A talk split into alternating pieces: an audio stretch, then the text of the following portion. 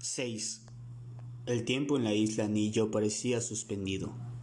Algo en el fluido plateado, en las salpicaduras de los líquidos restauradores, en el aura de paz perturbada que había rodeado al didacta.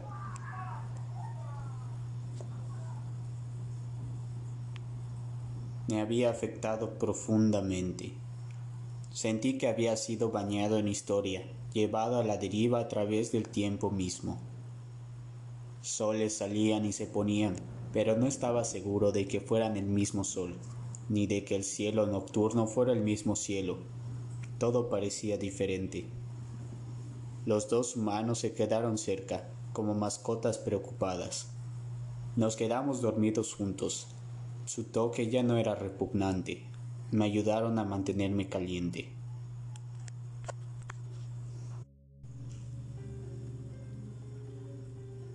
A su debido tiempo, nunca entendería a los humanos, pero podría sentir cierto afecto por ellos.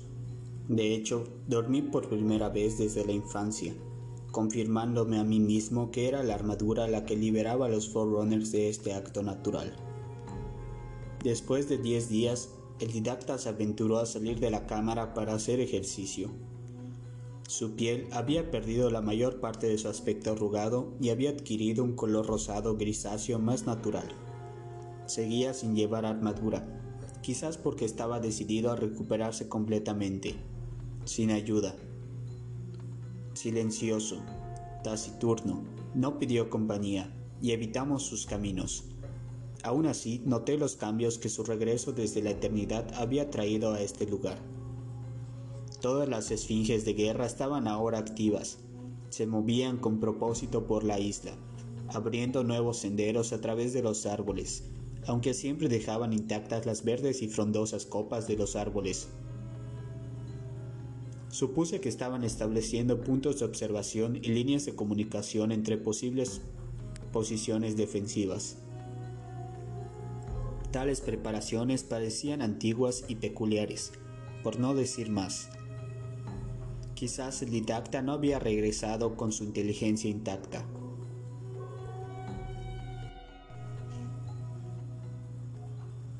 Una vez, observamos dos esfinges fusionándose para crear una unidad más grande, pero con la misma expresión severa y crítica tallada en la superficie delantera. Desde cerca de la rampa, donde Chacas y yo almorzábamos frutas y cocos, observamos el regreso del didacta de una caminata que había comenzado con un desplazamiento hacia el este y que ahora terminaba con su regreso del oeste. Un circuito completo de la isla, siguiendo los nuevos senderos. ¿Qué está haciendo? preguntó Chacas con la boca llena. Reconocimiento, preparando su defensa, supuse.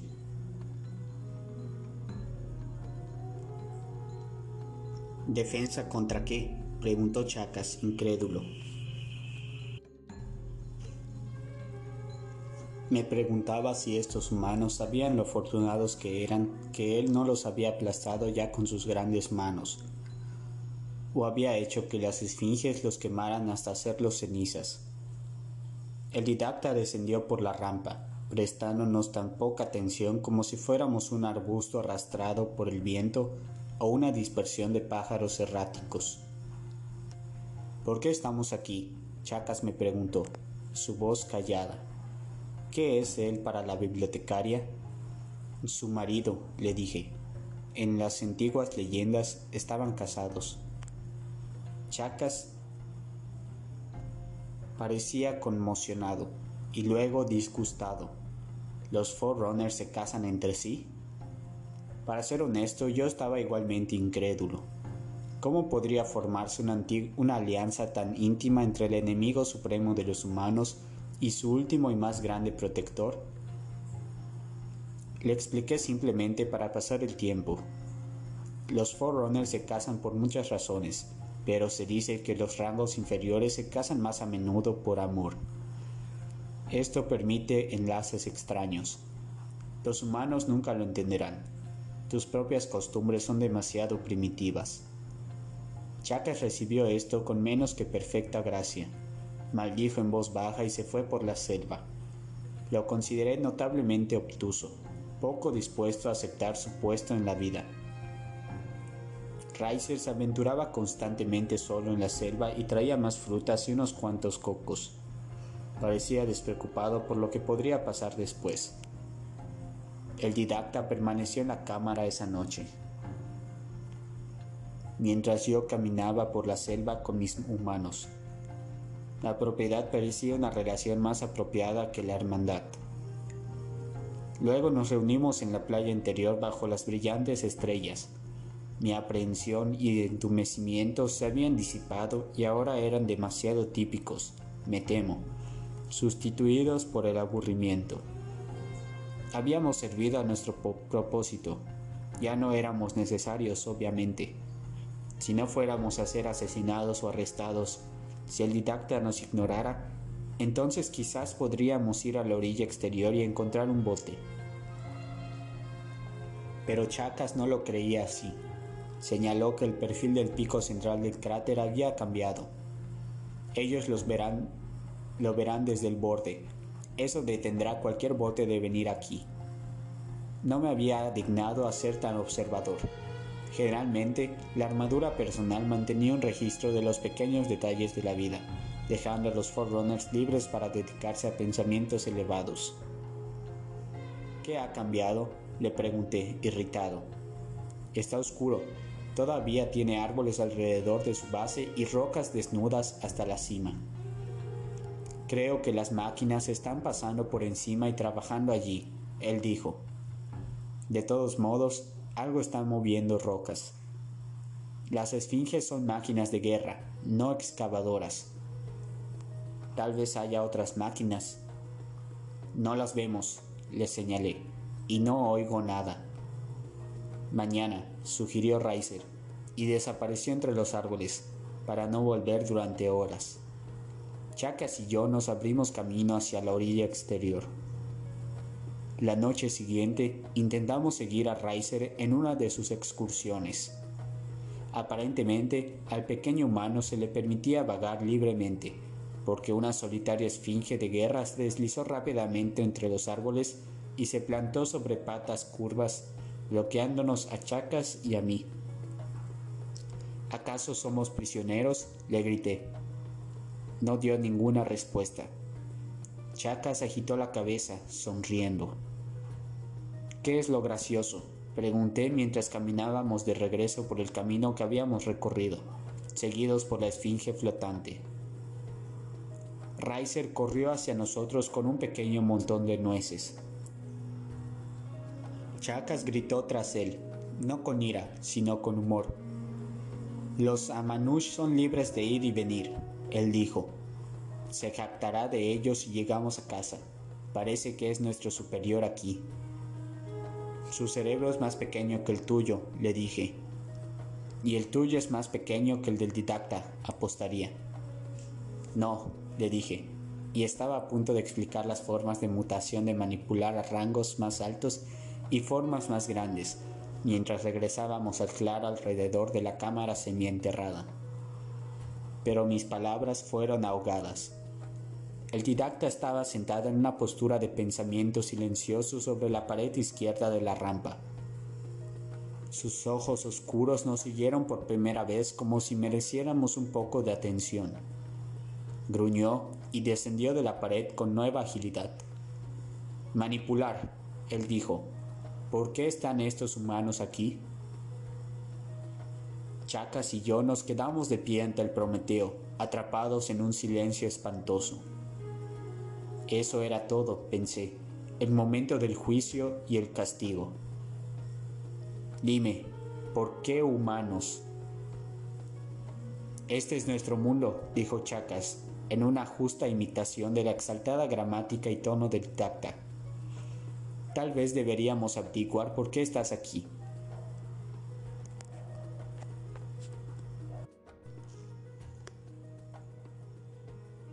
Quise poner mis manos alrededor de su boca y me di vuelta para regañarlo. Pero el didacta levantó un poderoso brazo. Tú, él dijo señalándome, ¿cómo llegó a suceder esto? El humano está diciendo la verdad, le dije. Este es un planeta reservado para su ocupación. Vine aquí buscando artefactos. Estos humanos me llevaron a tu lugar de descanso.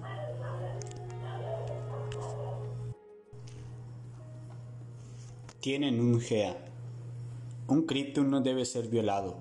Él interrumpió, mirando hacia el cielo. Uno de ustedes encontró la forma de abrir mi recipiente. ¿Quién y cómo? Su tristeza era como un paño que cubría la playa y la selva. Para mí, en presencia de un forerunner tan veterano, parecía como si el mismo aire se llenara de su cansada melancolía. Los humanos cantaron canciones, le respondí. El Cryptum se abrió. Solo hay una Forerunner que podría ser tan retorcida, dijo el didacta suavizando su voz. O tan inteligente. Estabas a punto de decir, los humanos tienen un GEAS. Alguien los infundió con códigos en su infancia o más temprano, genéticamente. Creo que podría ser así. ¿Cuánto tiempo ha pasado? Quizás mil años, le dije un sueño muy largo. No se duerme, dijo el didacta. Entré en el Krypton en otro mundo. Alguien me trajo aquí. ¿Por qué? Somos herramientas de la bibliotecaria, dijo Chacas. Nosotros le servimos. El didacta examinó al humano con desagrado. Con mis esfinges, alguien me ayudó a reanimarme. Yo lo hice, le confirmé. Esperaba levantarme triunfante y reconocer mi sentencia, pero, en cambio, me encuentro frente a jóvenes tontos y a la descendencia de antiguos enemigos. Esto es peor que la desgracia. Solo una razón más, una provocación más haría que la bibliotecaria me reviviera bajo estas circunstancias humillantes. Levantó un brazo y luego hizo una breve señal en el aire con sus dedos. Las piezas de armadura salieron flotando de la cámara y el didacta asumió una posición de vestimenta. Los brazos extendidos, las secciones de la armadura rodearon sus miembros, su torso y finalmente la parte superior de su cabeza, en brillantes bandas pálidas que flotaban centímetros por encima de su piel. Me sorprendió la humildad del diseño de la armadura. La armadura de mi padre estaba mucho más ornamentada, pero él no era cosa de leyenda. Tales eran las reglas santuarias de los Forerunners. Incluso un gran Prometeo debía vestirse por debajo del estilo de cualquier constructor. Debe haber una razón por la que mi esposa no está aquí para recibirme, dijo el didacta cuando estaba completamente vestido. Extendió sus brazos hacia las estrellas.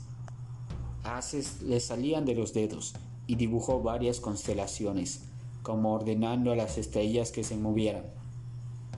Me sentí extrañamente sorprendido cuando no lo hicieron. Los haces se atenuaron y se apagaron, y él enrolló sus dedos en puños. No sabes nada. Eso me han dicho, le dije. Eres un simple manipular y un irresponsable en eso. Él señaló a Reiser. Pequeño humano, conozco a los de tu clase. Eres de forma antigua. Pedí que te preservaran porque eres pacífico pero lleno de inteligencia. Dignas mascotas para divertir y con bajo ejemplo para instruir a nuestros jóvenes. Pero tú, movió el dedo hacia Chacas, eres demasiado parecido a los humanos que casi destruyen mis flotas y matan a mis guerreros. Mi esposa se ha tomado libertades. Ella me provoca. Estiró los brazos. La armadura destelló. Tú me provocas. La cara de Chaka se nubló, pero sabiamente no dijo nada.